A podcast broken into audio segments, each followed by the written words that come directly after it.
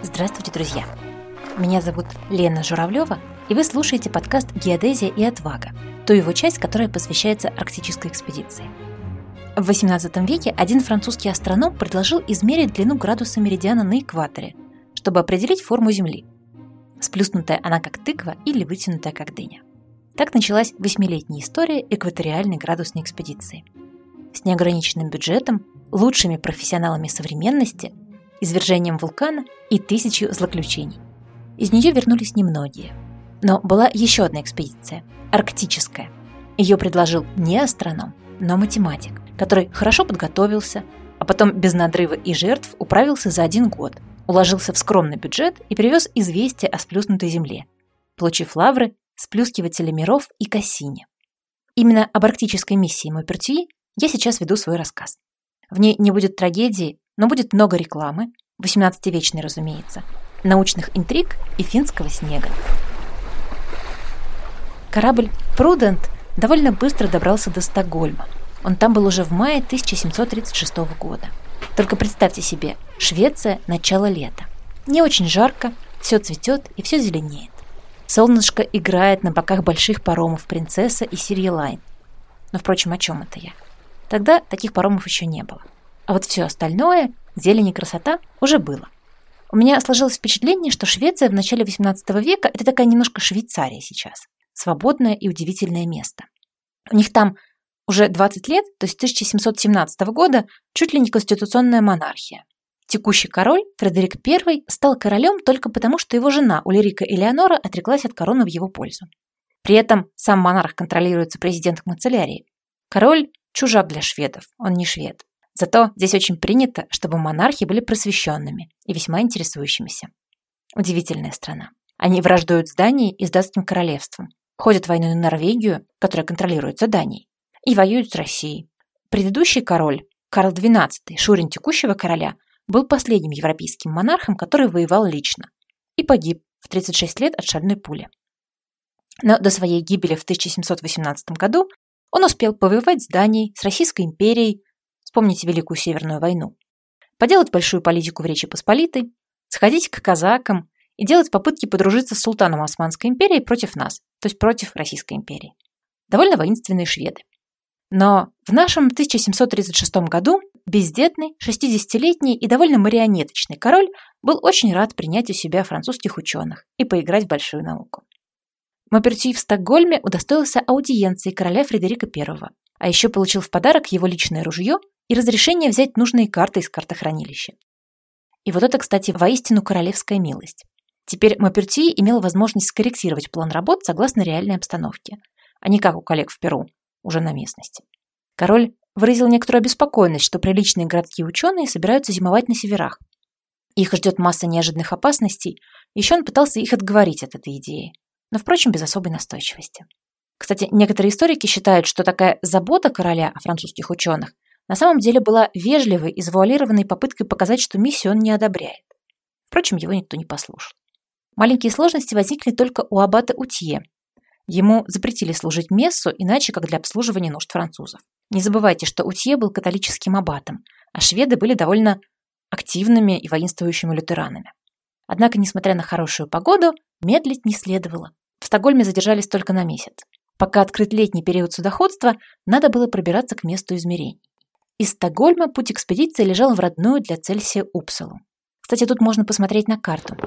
Действительно очень удобно. Можно идти морем, можно сушей. Мапертье, как любопытный исследователь, выбрал второе, в компании Цельсия отправившись по суше, а остальные добирались на корабле, заодно следя за инструментами. Хотя король Фредерик грозил непогодой, но был конец весны, и никаких особой суровости Швеции ученые не заметили. Семья Цельсия принимала ученых в просторных деревянных домах, светлых, чистых, построенных на французский манер и окруженных уютным садом. Мы сейчас довольно хорошо себе представляем этот скандинавский комфорт. Экипаж ехал по зеленым холмам, там сходили рожь и ячмень, а реки были богаты рыбой. Настоящая пастораль в духе мумитроля. К середине лета партия неспешно прибыла в Торнио, город на самом севере Ботнического залива, где планировалось разместить базу измерений. Сейчас Торнио принадлежит Финляндии, хотя и находится на самой границе со Швецией. И вообще эта граница проходит как раз по местам нашей лапландской экспедиции. А тогда, поскольку Финляндия была Швецией подконтрольна, Город был последним оплотом цивилизации, маленьким шведским анклавом среди финских лесов. Торния выполнял важную торговую функцию. Рыбаки там продавали сельдь, а лапланцы – оленьи шкуры и мясо. Такой вот центр жизни местного населения. В отличие от коллег в Перу, ученых здесь ждали.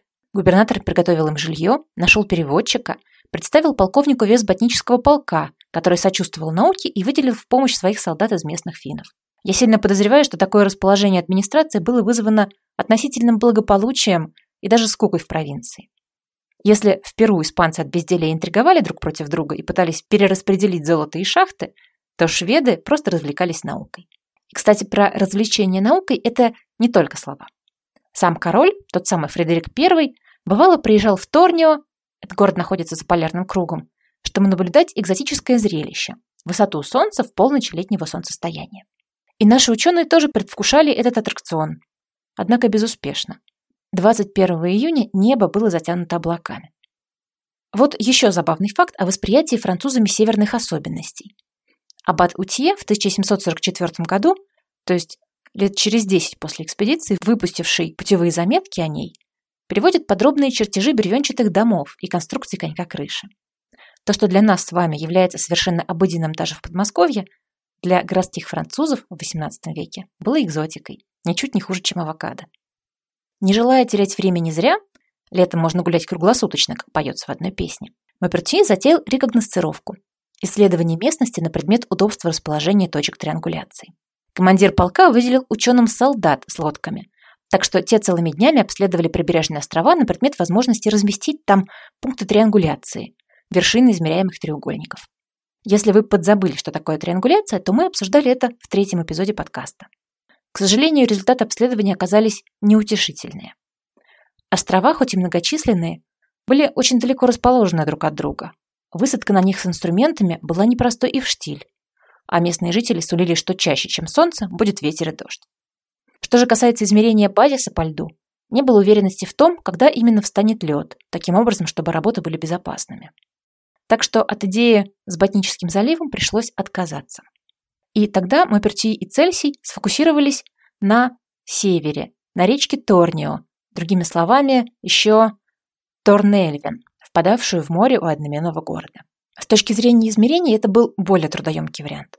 Придется ходить по лесной чаще, лазать на скалы и искать место, чтобы разместить пункты триангуляции. Да и в целом работы будут более трудоемкими, чем на воде. По поводу трудоемкости, ха-ха-ха, посмеялись бы их коллеги на экваторе.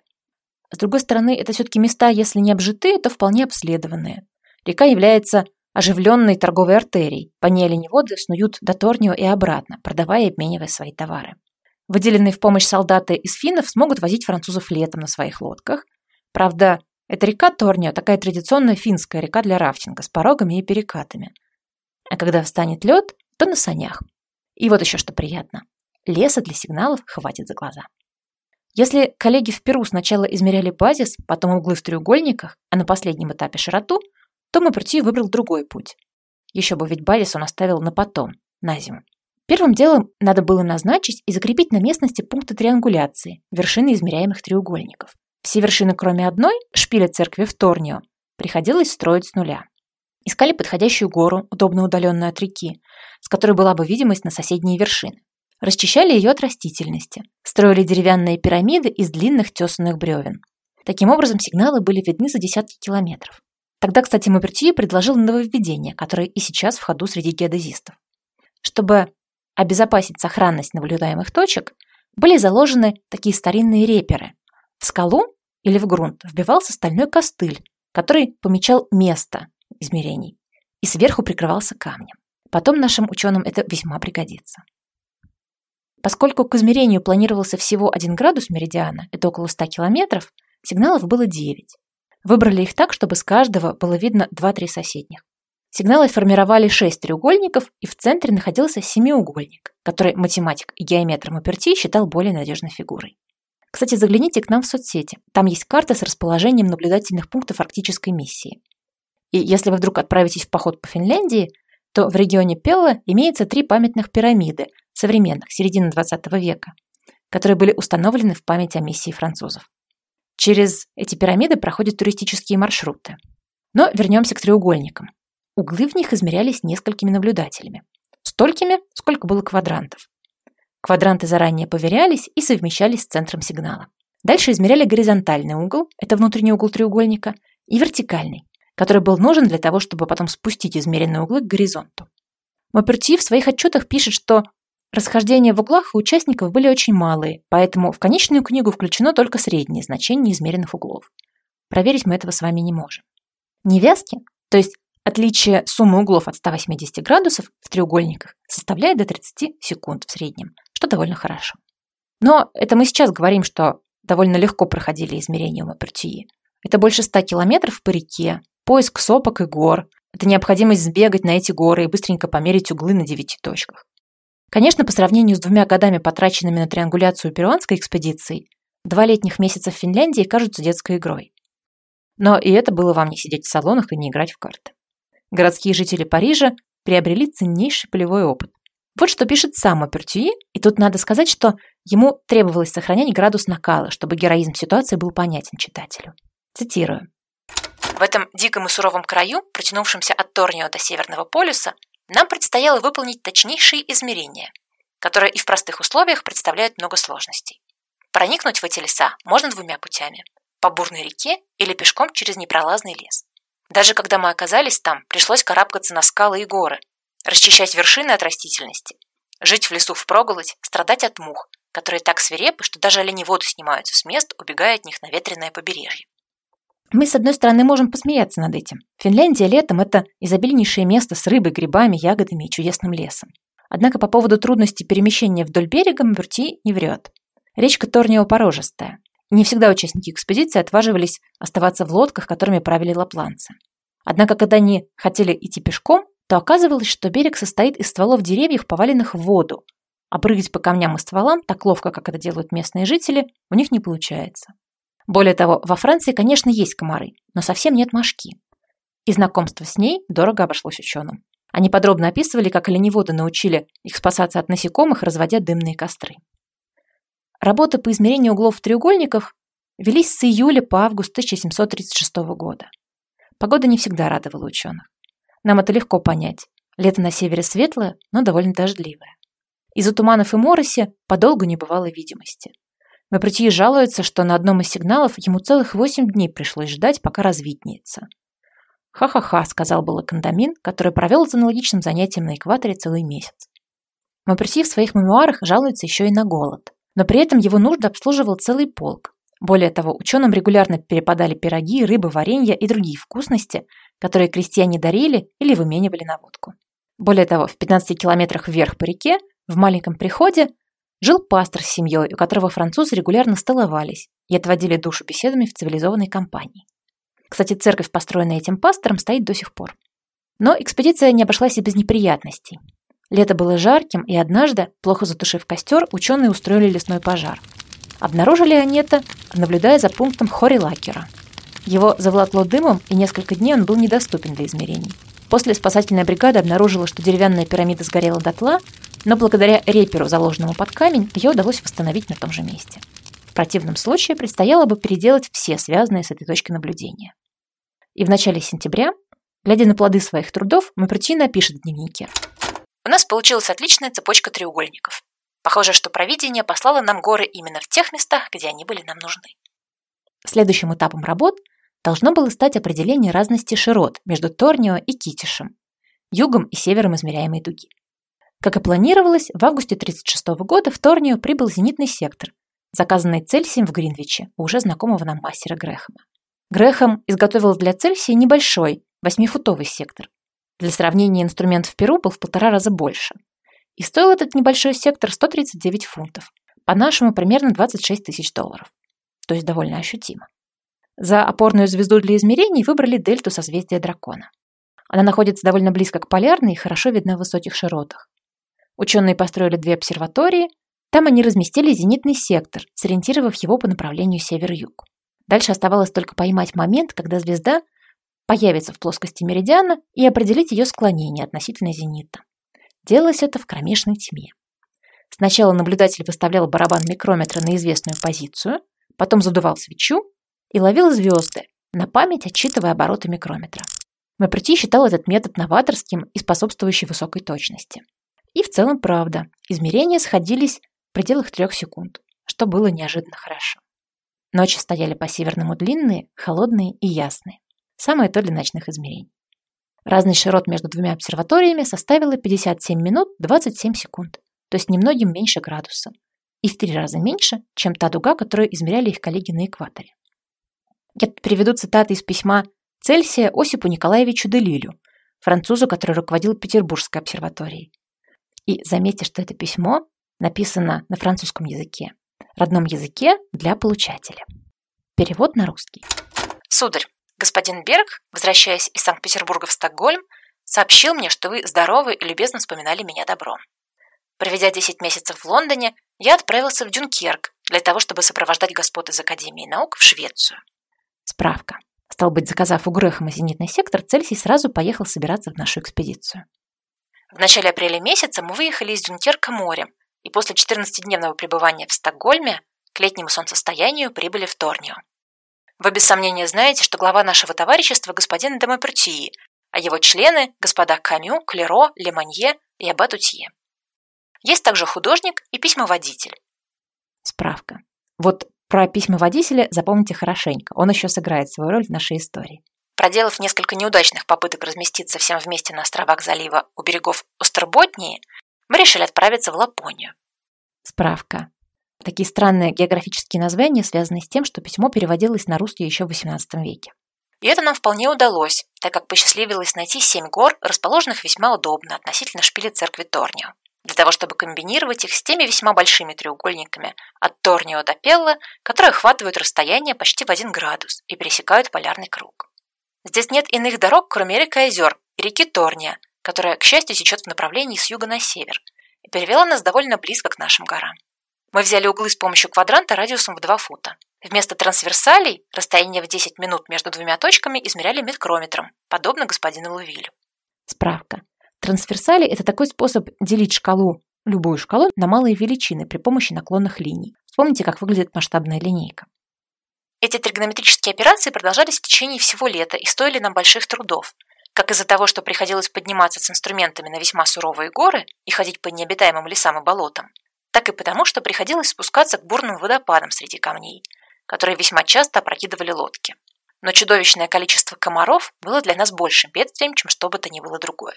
Эти насекомые кусали нас в лицо и в руки весьма чувствительно. В сентябре месяце на другом конце дуги у народа Китси близ деревни Пелла мы наблюдали дельту дракона при ее прохождении через меридиан с помощью инструмента, который господин Грехом в Лондоне приказал сделать для нас, подобный инструменту господина Брэдлия. Это сектор в 5,5 градусов, чей радиус составляет 9 парижских футов. Его дуга разделена точками, отстоящими одна от другой на 7,5 делений. Расстояние между этими точками измеряют оборотами винта, которые заставляют двигаться зрительную трубу, прикрепленную к дуге. С этим инструментом мы наблюдали ту же самую звезду здесь, в Торнио, для того, чтобы узнать только разный широт на двух концах меридиана. И мы уверены, что ошибка как наблюдения, так и деления не превосходит двух секунд. В настоящее время... Сноска. Судя по всему, речь идет о ноябре или начале декабря 1936 года. Мы заняты определением операций нашей звезды, наблюдая их по несколько дней в месяц. Сноска. Тогда аберрация собственное движение звезд по маленькой эллиптической орбите было только-только открыто, тем самым господином Брэдли. И Мапрти считал очень важным вводить эту поправку в свои измерения. Ведь в разные дни наблюдений звезда находилась на разных точках своей орбиты, и надо было получить среднее ее положение.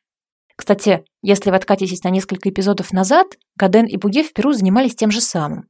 Но у них эллипсы оказались слишком большими, и в конце концов выяснилось, что дело было в неисправности инструмента. Через 15 дней мы думаем измерить базис по меньшей мере в 7 тысяч туазов. Сноска. Это примерно 14 километров. На льду большой реки Торния. Итак, вы хорошо видите, сударь, что к Рождеству наша работа будет закончена. Впрочем, эта страна, если весьма неудобна для астрономических наблюдений, так это летом без ночи. А осенью и зимой до настоящего времени небо все время было покрыто тучами и туманом. Именно это заставило нас пропустить наблюдение прохождения Меркурия по диску Солнца. Однако мы выполнили несколько астрономических наблюдений, особенно для определения широты долготы Торнио и над рефракциями. Вы доставите мне удовольствие, если окажете любезность сообщить все покрытия звезд Луной, которые наблюдали с начала июля месяца до марта месяца будущего года. Я сомневаюсь еще, столь ли велики здесь рефракции. Сноска. Я напомню, что в рефракции это отклонение луча света от прямой линии из влияния атмосферы. И в те времена было очень принято вводить за нее поправку, поскольку точная формула для поправки не была хорошо известна. Как, например, во Франции или в Италии. Я прошу вас засвидетельствовать мое самое нижайшее почтение к вашей знаменитой академии. То есть Петербургской академии. И нет ничего такого, чего я желал бы больше, чем чтобы по возвращении моем в Упсалу установить приписку между ней и нашей академией. Остаюсь и тому подобное. Андреас Цельсий. Постскриптум. Мы выполнили также наблюдение над длиной простого маятника, которое целиком подтверждает наблюдение, сделанное у экватора. Сноска. Ага, смотрите. Здесь Цельсий пишет о том, что ученые зимой заодно измеряют длину секундного маятника, то есть выполняют эксперимент Рише, который мы обсуждали во втором эпизоде подкаста. И, судя по всему, маятник качается чуть быстрее, чем на экваторе. Базис, то есть длину стороны треугольника, начали измерять 21 декабря 1736 года, после зимнего солнцестояния. Тогда было холодно, морозы стояли почти в минус 20 по Цельсию. Кстати, сам Цельсий там был, и температуру он измерял в градусах Реамюра. А местные предлагали дождаться весенних оттепелей, чтобы лед подтаял, а потом схватился еще более ровной поверхностью. Но Пьер Мапперти боялся непредсказуемой погоды и хотел бы выполнить работу сейчас, чтобы на зимовке обрабатывать результаты. Линию в 14 километров разбили на замерзшей поверхности речки Торнио. Конечно, снег пришлось расчищать. Использовали для измерения несколько длинных вех, которые при разных температурах поверялись эталонным туазом на предмет сжатия или растяжения. Работали тоже двумя бригадами, как и экваториальная экспедиция. Каждая бригада взяла 4 30-футовых вехи, Вехи были обиты железными пятками, и Мапартий считал, что это противодействует их сжатию. Расхождение у бригад на 14 километров составило рекордные 4 дюйма. Итого длина базиса составила 7406 туазов, 5 футов 2 дюйма, с погрешностью в 10 сантиметров на 14 километров. На все работы по измерению базиса, несмотря на лютый холод и короткий день, ушло 8 дней, а на экваторе – полтора месяца, на более короткую линию. Но какие были непростые дни? Солнце всходило примерно в полдень. Понятно, что в темноте особенно не поработаешь. Работа велась до 4 часов дня. Ходили по почти полуметровому снегу, таща на себе тяжеленные деревянные вехи. Мапертий потом делился. От холода губы примерзают к фляжке с бренди, единственным напитком, который не замерзает в такой температуре. При этом на работы, как на диковинку, съезжались поглазеть местные оленеводы. Для них, весьма привычных к климату, это было веселее любой ярмарки. Как-то Мапертьев вспомнил, что летом забыл определить высоту одного из горных сигналов на Авалаксе. И до горы заснеженные зимние его домчали пастор и лаплантка на своих санях. Потом Мапертью превратит это в настоящий триллер с упоминанием хищных оленей-людоедов. И вот уже к Новому году измерения были готовы.